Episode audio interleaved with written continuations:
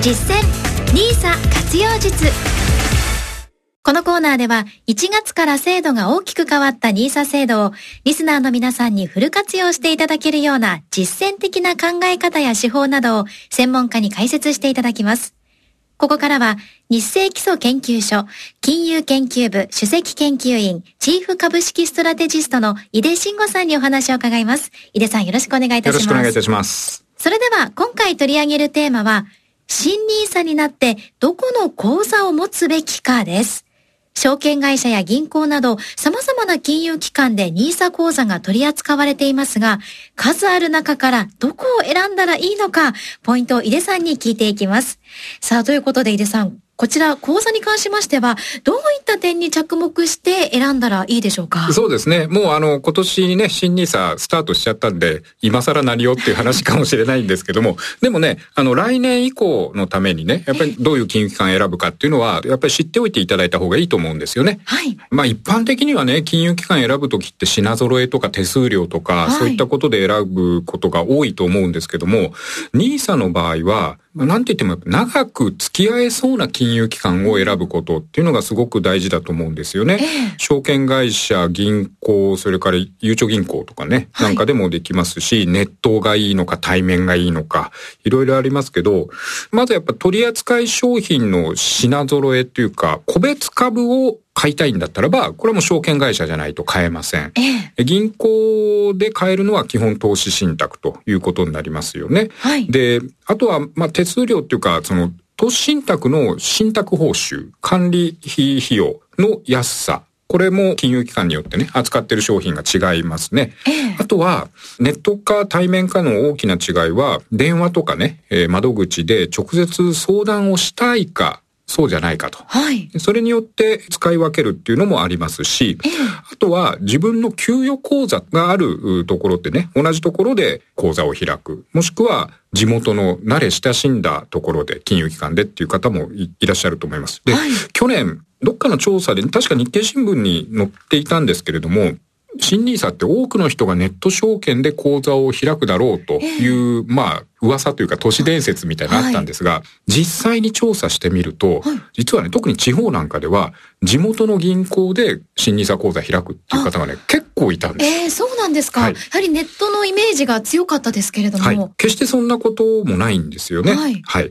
まあ、新ニーサってね、あの、1年あたり1人1口座しか持てないですね。えーなんですけど、逆に言うと、来年2025年分っていうのは別の金融機関で新ニーサの口座を持つことができます。はい。うん、ただ、その時に株とか投資信託を移すことができないんですよ。ああ。例えば。持ってるものをそのまま移して運用していくことはできないんです、ね、できないんです。例えば今年 A 証券で新ニーサで何か投資信託を買いました。はい。来年 B 銀行でもう一個新ニーサの口座を開いた場合に、この A 証券で今年買った金融商品っていうのはもうずっと A 証券の新ニーサの口座で持ち続けるか、はい、もしくは売却するかしかないんです。これをね、来年以降 B 銀行に移すっていうことができないんですね。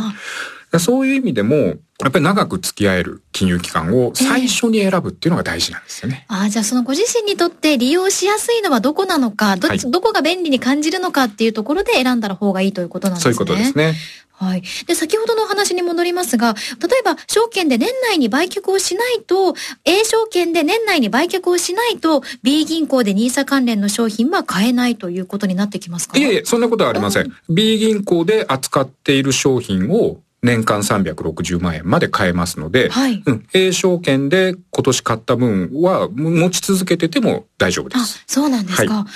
またあの、本当に最近はいろいろな情報が集まって、キャンペーンなどにつられて実際に複数口座を保有するということは、これはありなんでしょうか？まあ、制度上はできるんですけれども、えー、やっぱり管理の煩雑さですよね。あの、前回もお話ししたように、やっぱり1年に1回は自分の資産の健康診断してあげた方がいいです。その健康診断する金融商品はいろんな金融機関に点々バラバラになってると、全体像を把握しにくいじゃないですか。管理が大変ですね。そうなんです。なので、そういう意味でも金融機関をあまり分散させるのは得策とは思えないんですよね。よくね、あの、キャンペーンとかもありあるじゃないですか。えー、そうですね。そちらに惹かれたりっていうこともありますよね。ね、人間ですからどうしてもね、そういうのに魅力を感じるんですけども、はい、それよりもやっぱり自分の資産の管理のしやすさっていうのも大事だと思います。それから、まあ将来的な話になりますけども、自分が亡くなった時に、ええ、こう遺族がね、相続の手続きが大変なんですよ。ああ、いろんなところに口座があると、はい、その分手続きも増えてきてしまうということですね。そうなんです。で、特に金融機関って今、マネーロンダリング防止を金融庁からものすごく強く指導を受けているので、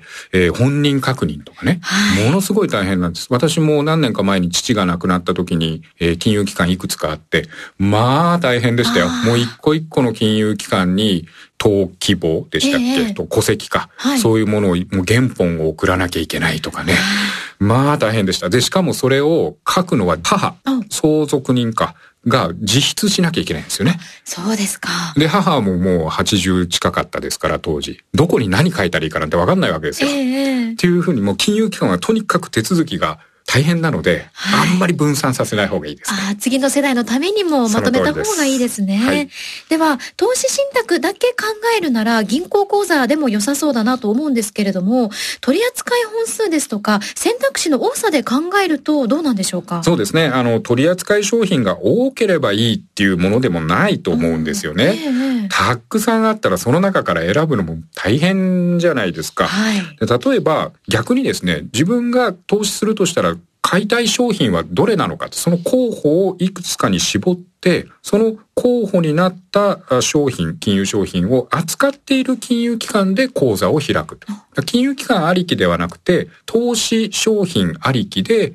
そこから金融機関をこう逆引きしていくような、えー、そういうやり方も一つの手だと思います。どこに投資したいかをまずは考えるというところが先でもいいんですね。その通りですね。あとなりますと、どうでしょう？このネット銀行ですとか？ネット証券がいいのか、それとも対面の方がいいのか、これはどう考えたらいいですかね？そうですね。あの、これ、やっぱり両方メリットデメリットあって、えー、一般にネット証券とかネット銀行は投資信託の信託報酬ですとか、あとネット証券だと個別株の売買手数料が安い。もう最近だとゼロっていうところもね、出てきますよね。はい、出ていますよね。で、まあ一般的に手数料が安いっていうのがネット証券のメリットです。でも一方で対面の証券とか銀行はわからないこと、もしくは相談したいことがあった時に、ちゃんとその相談に乗ってくれるということですね。えー、ですから、まあ、自分はネットで十分だと。ネット系で十分だっていう方はネット証券、ネット銀行を使えばいいですし、いやいや、やっぱネットの使い方って言ってもね、やっぱりわからないことあったら聞きたいよと。えー、ね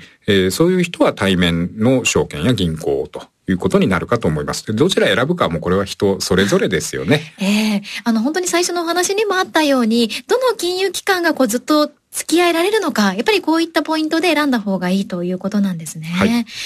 や、やっぱりこの金融機関選びというのは、重要ということになってきますか？そうですね。えー、現行の NISA と、旧 NISA って言った方がいいですね。旧 NISA と新 NISA っていうのは、まあ、そもそも別の制度なので、えー、買っている金融商品を移管することができないんですよね。はい、で、そのためですね、まあ、これを機に、他の金融機関へ乗り換えを検討しているという人も少なくないと思います。で、えー、新 NISA ではですね、非課税の保有期間が無期限となりましたので、まあ要は一生涯付き合うパートナーになり得るっていうことですから、えー、そういう意味でもやっぱり金融機関選びっていうのはすごく大事な話、重要ですよね。はい、わ、はい、かりました。ありがとうございます。